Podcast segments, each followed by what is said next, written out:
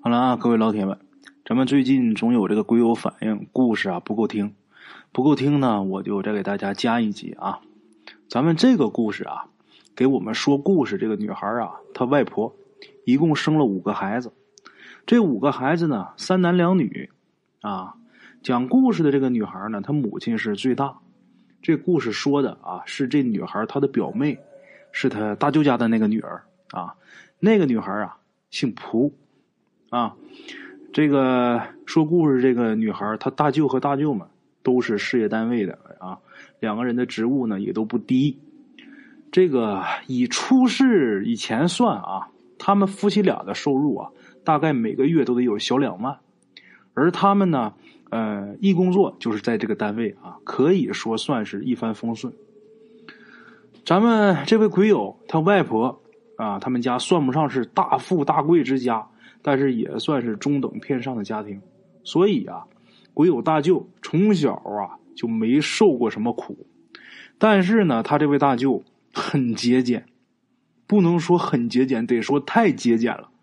那个年代的人啊，可能大部分都比较节俭吧。然而像他大舅这么可谓是出类拔萃的，那实在是太少了。怎么说呢？咱比如说买菜，买胡萝卜。反正我是没见过买胡萝卜按根儿买的。咱说这一根胡萝卜，这一家三口他妈怎么吃啊？鬼友他大舅夫妻呢，人家家就能吃，人家两口子不吃。这一根胡萝卜只给鬼友表妹做汤喝。啊，他大舅大舅嘛吃的是什么呢？是他大舅到这个菜市场捡一些呀不是很脏的菜叶。或者呀，就是某些卖菜的实在看不下去了，给他一点卖不出去的东西，所以呢，大舅买菜啊，就是每天都是在市场快没人的时候啊，他去菜市场。逢年过节呢，最多呀是去看看老人，给老人带的东西呢也都是单位发的。咱们假设啊，他们单位发两盒月饼，鬼友大舅打开一盒，比如这一盒里边有六块。他呢，就是给啊自己的父母送去三块，给这个岳父岳母呢再送去三块，剩下那盒呢，他把它卖了，啊，这个亲戚朋友什么的，那是一概不串门。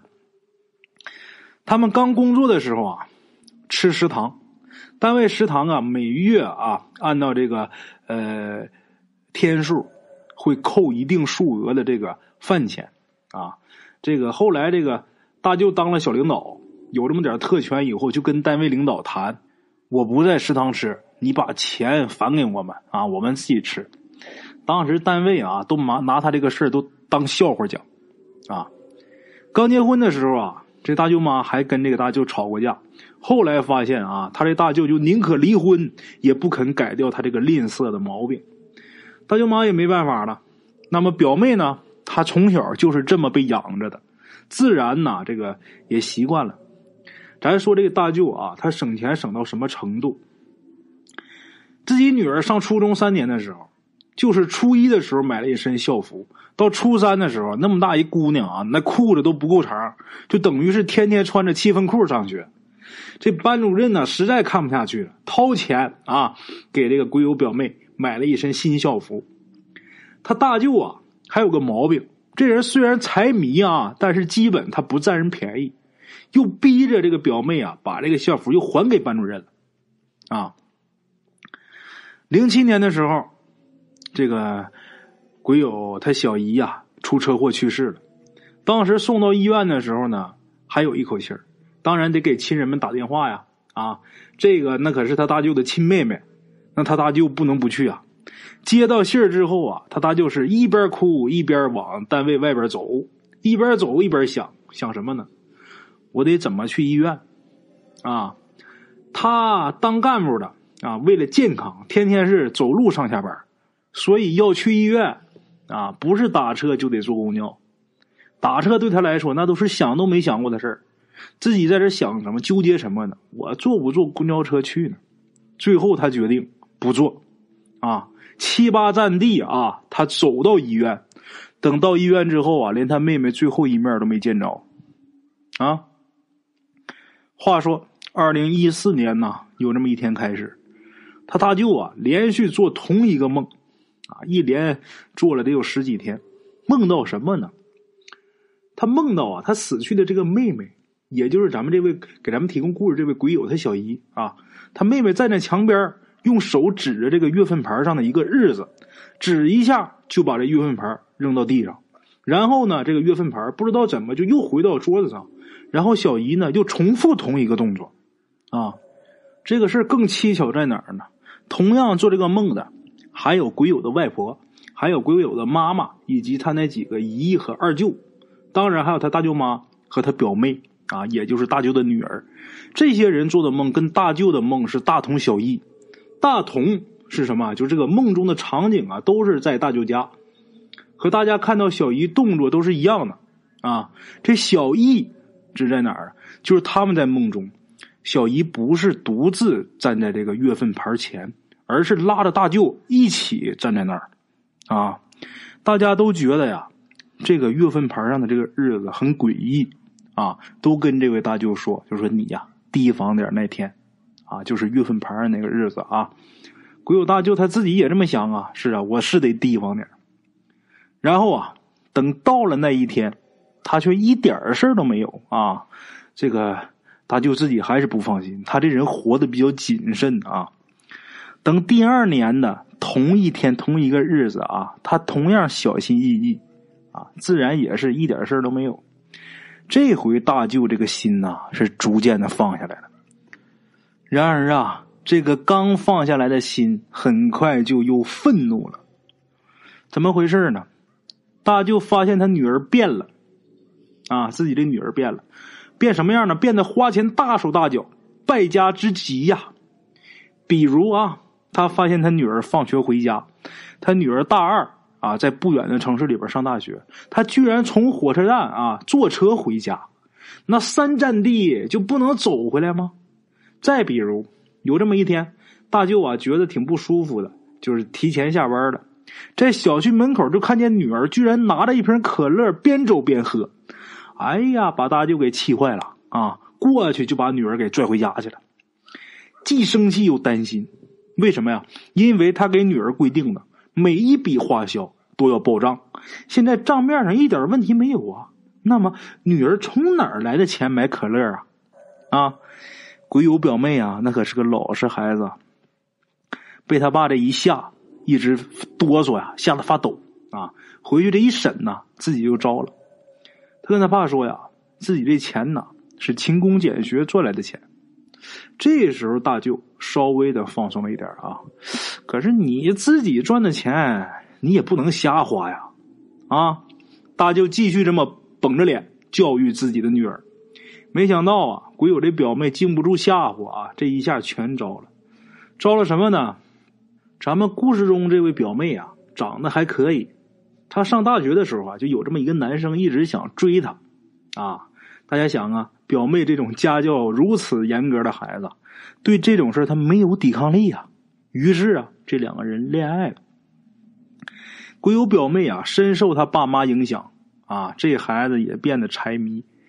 他财迷啊，他同学都知道，但是他男朋友认为呀，可能是因为他女朋友家庭困难吧，啊，还挺心疼他的，各种宠啊啊。鬼友表妹也过意不去，家里给的生活费呢，他又不敢乱花，于是啊，他就去勤工俭学，赚点钱呢，也给男朋友花。啊，男朋友给她花，她也给男朋友花，她男朋友很感动啊。于是呢，在表妹过生日那天呢，送她一手机。鬼友表妹从小啊，就收的所有礼物加在一起都没有这个手机啊十分之一贵啊。人家给她这么贵重的礼物，不敢要啊啊！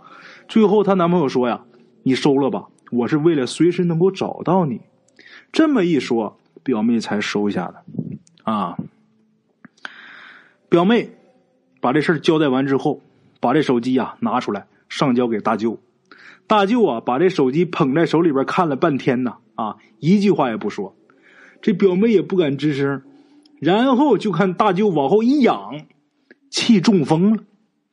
为什么呢？因为大舅觉得这么贵的东西啊，又过了几个月啊，就是退那也要折损几百块钱呢。哎呀，心疼啊，中风了，赶紧吧送医院。啊，好在呢，去的时候啊比较及时，大舅只是啊下不了床，但是脑子还是清醒的。又过了几天呢，这腿也好一点了。家里人呢还担心他，他肯定得闹着要出院呢。虽说他单位报销大部分的医疗费，但是他自己也得花一点钱呢，是吧？没想到啊，这一次大舅根本没有提要出院的事儿。有一天，他大姐，也就是给咱们提供故事这个妹子他妈啊，在医院照顾他大舅。他大姐啊，就跟他兄弟说：“你快点好吧，啊，过几天就是咱妈生日。”他大舅就跟鬼友他妈说：“啊，大姐，我有个话一直不敢说。从打我一病，我就看见我小妹儿站在我家门口，她身边还有一个黑影啊，这人一身黑呀，他就想往我家里边闯。我老妹儿就一直拦着他，我不敢回家呀。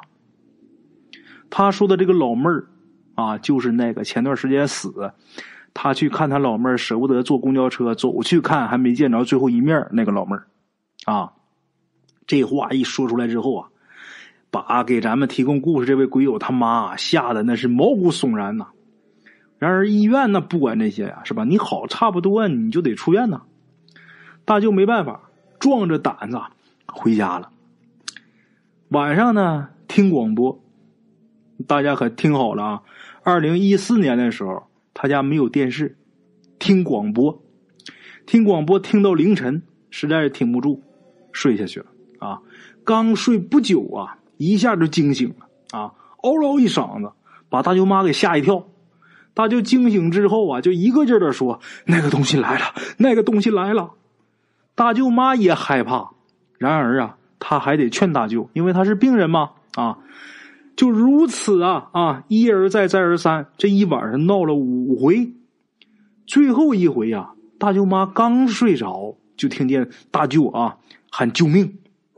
开灯再看，大舅这会儿就口吐白沫啊，赶紧叫幺二零。可惜啊，都没到医院，这人呢就已经过去了啊，当然就不用抢救了，已经死了。等办完丧事之后，鬼友的表妹跟送她手机的那个男朋友分手了。为什么呀？